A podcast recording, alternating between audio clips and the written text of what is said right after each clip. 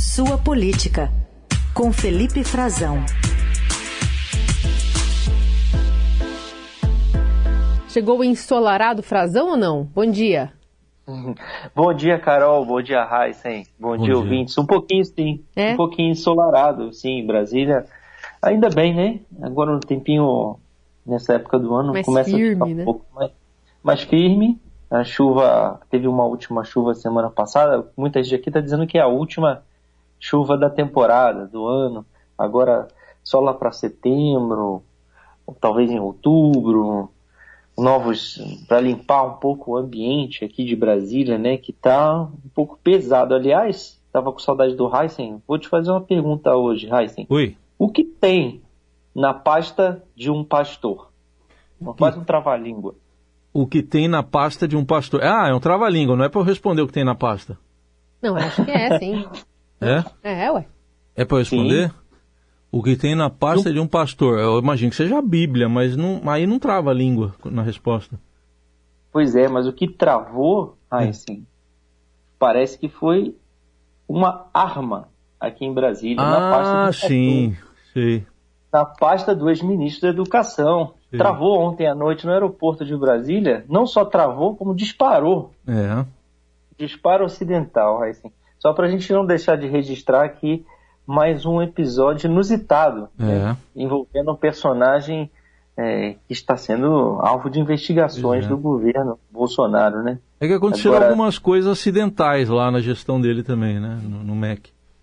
É, ele inclusive disse que se aquilo tudo de fato aconteceu, né, que ele coloca em dúvida, ele usaram o nome dele, ele foi enganado.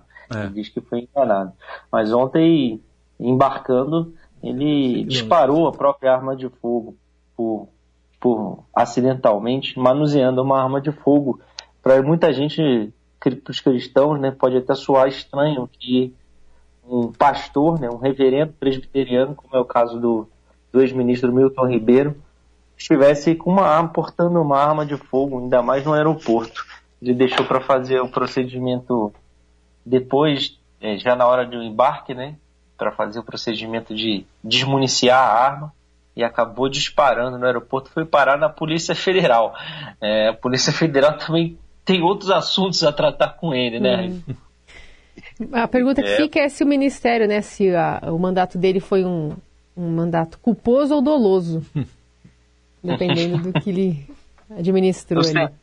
É, vamos lembrar o Senado também podia aproveitar e lembrar do caso, né, já que ele acidentalmente, né, culposa ou dolosamente, Carol, voltou a, ser notícia, né? Depois hum. de tentativas do, do presidente de tumultuar o ambiente, ele acabou saindo da pauta, como favorece muito essa, essa situação de crise institucional, mais uma vez, que o presidente provoca, né, com um ato seu, acaba saindo da pauta um caso que envolve corrupção importante como esse, que envolve o Milton Ribeiro. Uhum. E para gente estava usando arma, né? Para muita gente pode estranhar como eu comentava, Carol, mas há uma ala importante aqui de teólogos, inclusive protestantes, que defendem é, que os cristãos devem se armar, por incrível que pareça. É.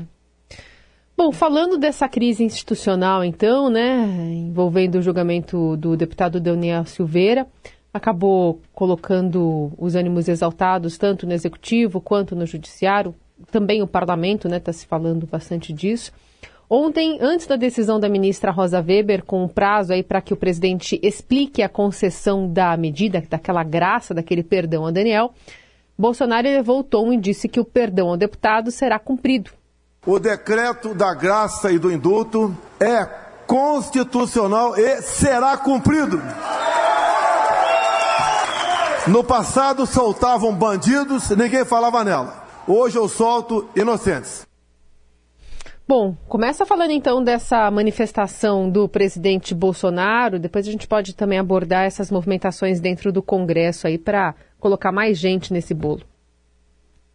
Carol, ele está usando o, o, o, Daniel Silveira como pivô né, desse embate com o Supremo que faz parte do projeto de poder do presidente da República. Né? O inimigo é o Supremo, já há muito tempo, né?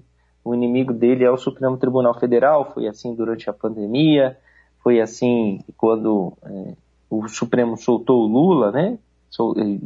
soltou, a, a melhor dizendo, o, o, Supremo determinou não só eh, a libertação, mas o Supremo eh, reabilitou politicamente o principal adversário eleitoral do presidente, ele canaliza as energias da, da sua militância em críticas ao Supremo Tribunal Federal.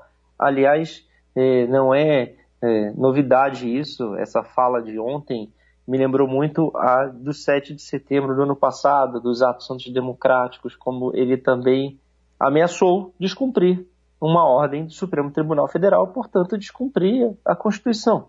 Né? Muito claramente, o presidente é, volta a, a, a colocar às vésperas da eleição agora esse tipo de situação em que ele expõe claramente seu projeto autoritário, ao não cumprir uma ordem, inclusive dizendo que se era era para cumprir ou não cumprir, né, deixar de cumprir, ou então entregar a chave do governo para o Supremo. Não se trata disso. Tampouco se trata de um inocente, né, Carol? É, ele foi julgado, ele não, não está inocentado, ainda que o presidente eh, anule, né, a, o perdoe a pena, quando ele vier a ser completamente condenado, esgotados os recursos, é, ele não estará inocentado. Daniel Silveira, o deputado, não estará inocentado. Ele só não cumprirá a pena porque recebeu um perdão presidencial que está previsto na Constituição. E nisso o presidente tem razão. É um que juristas chamam de ato jurídico, né? É um ato jurídico, o ato do presidente perfeito dentro da, dentro da legalidade, do ponto de vista da legalidade, estritamente uh, olhando especificamente para a previsão legal, uh, ele tem uh, essa prerrogativa, está prevista e ele usou dessa prerrogativa. Agora cabe que o Supremo vai analisar dentro desse recurso que, que a oposição fez ao Supremo e a Rosa Weber está já despachando, né, despachou ontem um pedido de explicações. Não, ela poderia, inclusive, ter uma decisão em um pedido de liminar ou não, mas é, é, é praxe aí, nesse caso, colabora um pouco também para tentar baixar um pouco a tensão. Pedir primeiro explicações à parte que está sendo questionada, no caso a presidência da República, que vai tentar justificar, dar suas justificativas sobre eh, essa, esse ato do presidente, né, o decreto que ele assinou. E aí vai ter um prazo também para a Procuradoria-Geral da República, a gente já imagina eh, qual será o posicionamento da Procuradoria-Geral da República, embora no julgamento a Procuradoria-Geral da República tenha, eh, representada pela Lindora Araújo, e não pelo procurador-geral Augusto Aras, é, durante o julgamento, tenha defendido a condenação do Daniel Silveira.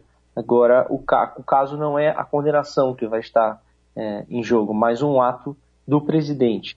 É uma decisão que deve seguir, então, de, das mãos da Rosa Weber para o plenário, para os demais ministros, até porque o ato do presidente ele afrontou a, a decisão não só de um ministro do Alexandre de Moraes, mas de dez ministros do Supremo. Bom, e lá na Câmara, né, agora tentativa de fazer uma anistia com data marcada, né? 1 de janeiro de 2019 para cá, não é isso? É, é, o pessoal costuma dizer, Raíssen, aqui em Brasília, eles gostam de dizer que quando tem um ato assim que beneficia muita gente, hum. é, geralmente um tipo de aumento, um benefício, é trem da alegria. O pessoal ah. chama de trem da alegria, né? Quando tem um, ah, vamos dar um aumento aqui para uma categoria e aí acabam colocando ali uma mais de uma e, e beneficiando um, grupo grande. É um trem da alegria do indulto agora. Vai projeto da deputada Carla Zambelli, vai pegar todo o período do governo Bolsonaro, ou seja, não é algo para discutir o caso do, do Daniel Silveira. Mais uma vez, ele está servindo também como uma espécie de pretexto e também para manobra, uhum. para ele vai anistiar o Oswaldo Eustáquio, o blogueiro, o jornalista lá do Paraná, é, o Roberto Jefferson, Alan dos Santos, toda essa turma que foi alvo de algum tipo de eh, investigação que foi parar no Supremo Tribunal Federal, período do governo, praticamente o governo Bolsonaro todo é, é uma mudança grande nas é, mostra como é que eles agem, né? Uhum. É, como é, é a, a, o intuito de, é, de, de beneficiar não só uma pessoa, né, Raíssa? É verdade. É, já, a gente ouve muito falar a expressão inocente útil, mas culpado útil é a primeira vez que eu tô observando aqui um culpado útil para para se fazer certas coisas. Mas vamos falar desse bate-boca. Bom, não, é, não chega a ser um bate-boca por é, aquele clássico, né? Mas é por meio de notas, né? O Ministério da Defesa reagindo à manifestação do ministro do Supremo Luiz Roberto Barroso, que afirmou numa palestra por videoconferência a estudantes lá na Alemanha que tem um movimento político com a intenção de colocar as Forças Armadas no, no que ele chamou de varejo da política. A gente vai ouvir um trechinho do que o ministro Barroso falou. Todos nós assistimos repetidos movimentos para jogar as Forças Armadas no varejo da política. Isso seria uma tragédia para a democracia e seria uma tragédia para as Forças Armadas, que levaram três décadas para se recuperarem do desprestígio do regime militar e se tornarem instituições valorizadas e prestigiadas pela sociedade brasileira. Tá aí, depois de falar desse varejo da política, ele foi muito atacado, né? Foi. Ele tem, olha, essa colocação do Barroso demonstra uma certa preocupação, correta, inclusive, né? razoável, está dentro da razoabilidade. Mas algumas manifestações assim, inclusive, merecem ser objeto de estudo, merecem ser mais bem olhadas, analisadas, as ocasiões em que os militares, por meio do seu ministro da Defesa, se pronunciam, vêm a público é, para repudiar ou não algum tipo é, de declaração que eles entendem ofensiva à honra da instituição. Olha, é, eles não fizeram isso quando o presidente, há alguns meses, é, fez uma declaração distorcendo a participação das Forças Armadas, no caso do Centro de Defesa Cibernética, na Comissão de Transparência da Justiça Eleitoral, que, que foi está no cerne dessa discussão entre o Barroso e os militares, que foi um dos motivos uh, que, que levaram o ministro general Paulo Sérgio Nogueira de Oliveira, ministro da Defesa atual, ex-comandante do Exército, a se pronunciar. O próprio Paulo Sérgio uh, autorizou, na época, a participação de militares do Centro de Defesa Cibernética nessa comissão.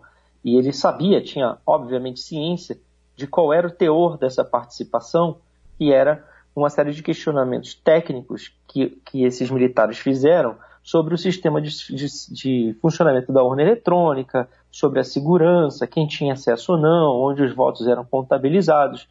Aliás, bastante extensa, uma lista bastante extensa de perguntas que o presidente distorceu em público, dizendo que as Forças Armadas tinham encontrado insegurança, fragilidades, vulnerabilidades, dezenas de vulnerabilidades, e que haviam questionado e que o Supremo que, que o Tribunal Superior Eleitoral é, sequer havia dado alguma resposta, que o assunto então ia ser tratado pelo ministro da Defesa à época, que era o Braga Neto, que ele ia assumir, ou seja, manobrando politicamente, é, distorcendo a real participação dos militares nesse, nessa comissão do TSE, sobre que vai encontrar algum tipo de de forma de dar mais transparência né, à, à contabilização dos votos, enfim, de colocar o assunto à discussão para que as instituições respaldem, porque estão sendo questionadas principalmente politicamente pelo presidente. Não houve nota da defesa. Nenhum militar veio a público para explicar ou esclarecer qual era a real participação das Forças Armadas nesse caso. E aí, quando o ministro Barroso diz que elas estão sendo então orientadas, além dessa declaração que a gente ouviu, elas estão sendo orientadas a, a atacar, né, a prejudicar de certa forma o, o processo eleitoral, aí a defesa vem a público. Não houve um outro episódio quando o ministro Pazuello foi subitamente inocentado, perdoado da sua, da sua falta disciplinar evidente a participar como general da ativa e ministro da Saúde, que era antes, né, o ex-ministro da Saúde, de um ato político do presidente. Na ocasião ele já não estava como ministro, mas participou de um ato político. Ninguém explicou. Aliás, impuseram sigilo ao processo. Não, não outra outras ocasiões em que eles soltaram nota agora, Heisen, contra um senador de oposição ao governo, o senador Omar Aziz, que criticou também o que ele chamou naquela ocasião de uma espécie de ala é, que estava envolvido em, em, com indícios né, de escândalos de corrupção na compra de vacinas, uma ala militar, e fez uma crítica dura aos militares. Aí foi, foi motivo para a nota da defesa. E também foi motivo para a nota da defesa quando o Estadão publicou uma ameaça do então ministro da Defesa, hoje provável vice do presidente Bolsonaro, Braga Neto, dando um recado para a cúpula do Congresso de que sem o voto impresso, sem a aprovação do voto impresso naquela ocasião, que foi derrotado depois no Congresso, não haveria eleição. Então, soltam nota contra senador de oposição, contra o ministro do Supremo e contra a imprensa. Será que tem a ver com alguns dos inimigos imaginários, alvos favoritos do presidente da República? Pois é, a gente vai continuar acompanhando e o Felipe Frazão volta a conversar conosco na quinta-feira. Frazão, obrigada, viu? Até lá. Obrigado, Carol Heisen. Um abraço. Valeu.